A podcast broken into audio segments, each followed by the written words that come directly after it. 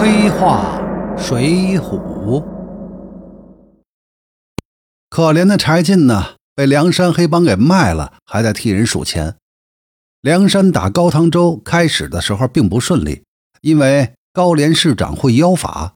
后来梁山请出了公孙胜，这才打赢了，破了高唐州，杀了高廉及他满门，将高廉的私产和府库洗劫一空。这一下，梁山组织同高部长的仇恨基本上就升到了不可化解的地步了。柴进的名声很大，但是呢，本事并不大。跟宋江同质性很高，但厚黑之术远远不及宋江。仗着家世好、名气大，黑道上受贿者甚多，包括梁山的主要人物宋江、林冲。所以呢，被救上梁山之后，地位还是很崇高的。柴进基本上是梁山后勤部门的总负责人，后来十节授天文时排名第十，政治局委员级别的人物。由于柴进是皇族出身，所以呢，他是宋江招安路线上的最重要的支持者之一。柴进上梁山的时候，梁山还是晁盖当政，无论晁盖还是宋江，对这位名满江湖的大佬都没有玩倒头便拜让位的这一幕。本人私下以为啊。让位这一幕本来就是老大做戏一场，对柴进也玩这么一手的话，嘿嘿，恐怕危险性很大。第一啊，江湖上受过柴进恩惠的人很多，至少不会比宋江少。第二，柴进本人呢是一个纨绔子弟，又是老大当惯了的主，受人奉承惯了，搞不好啊，弄巧成拙，人柴进真的是不知深浅的大大咧咧的坐上去，就弄得很被动了。所以这个套路到柴进身上就免了。柴进在梁山的业绩呢乏善可陈，最大的功绩就是凭着自己世家子弟的气质混入皇宫，割下了宋徽宗为警示自己写的“山东宋江”四个字。倒是他老人家运气不错，平方腊时没战死，朝廷给了个横海军沧州都统制的官儿，相当于一个上校团长的位置。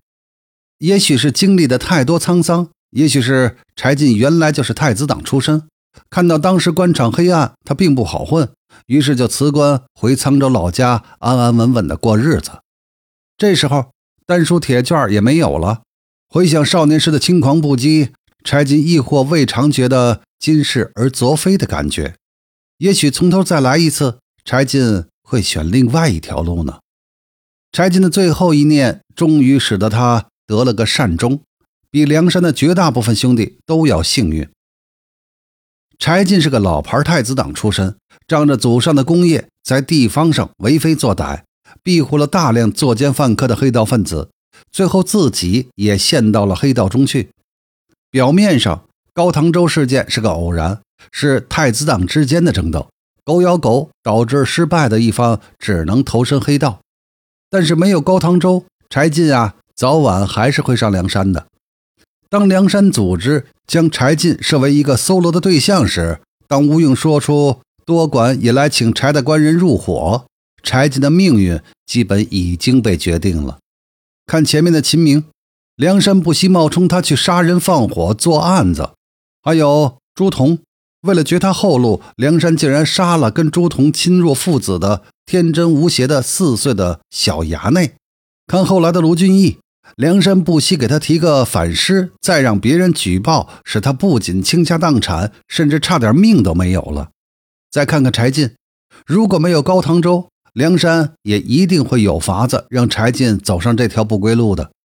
柴进开始接纳黑道人物，或许是为了满足自己的虚荣心，显示自己有能力；或许是为了利用黑道人物。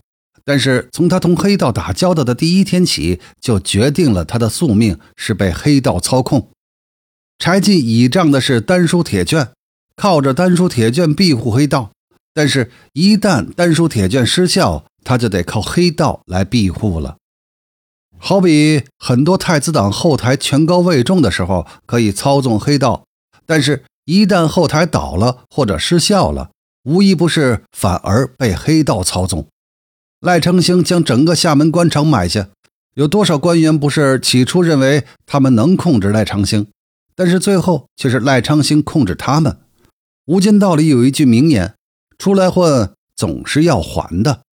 当你嚣张的时候，别忘了，总会有还的一天。”这句话揭示了黑道千古不变的至理名言。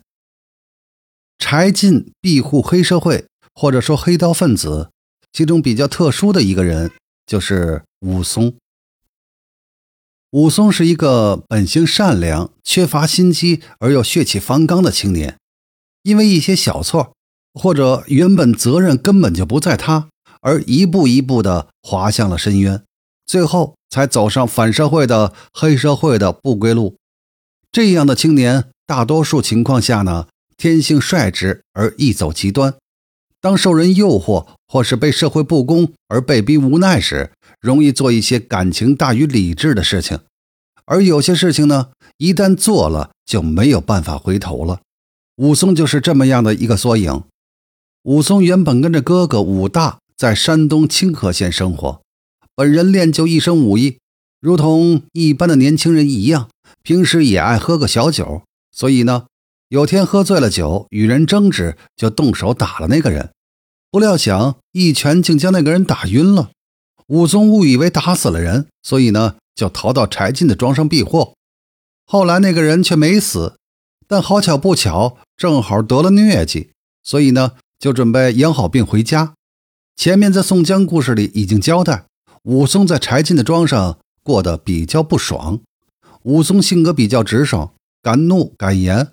得罪了不少人，在史家庄混的是越来越不好，就差被人轰走了。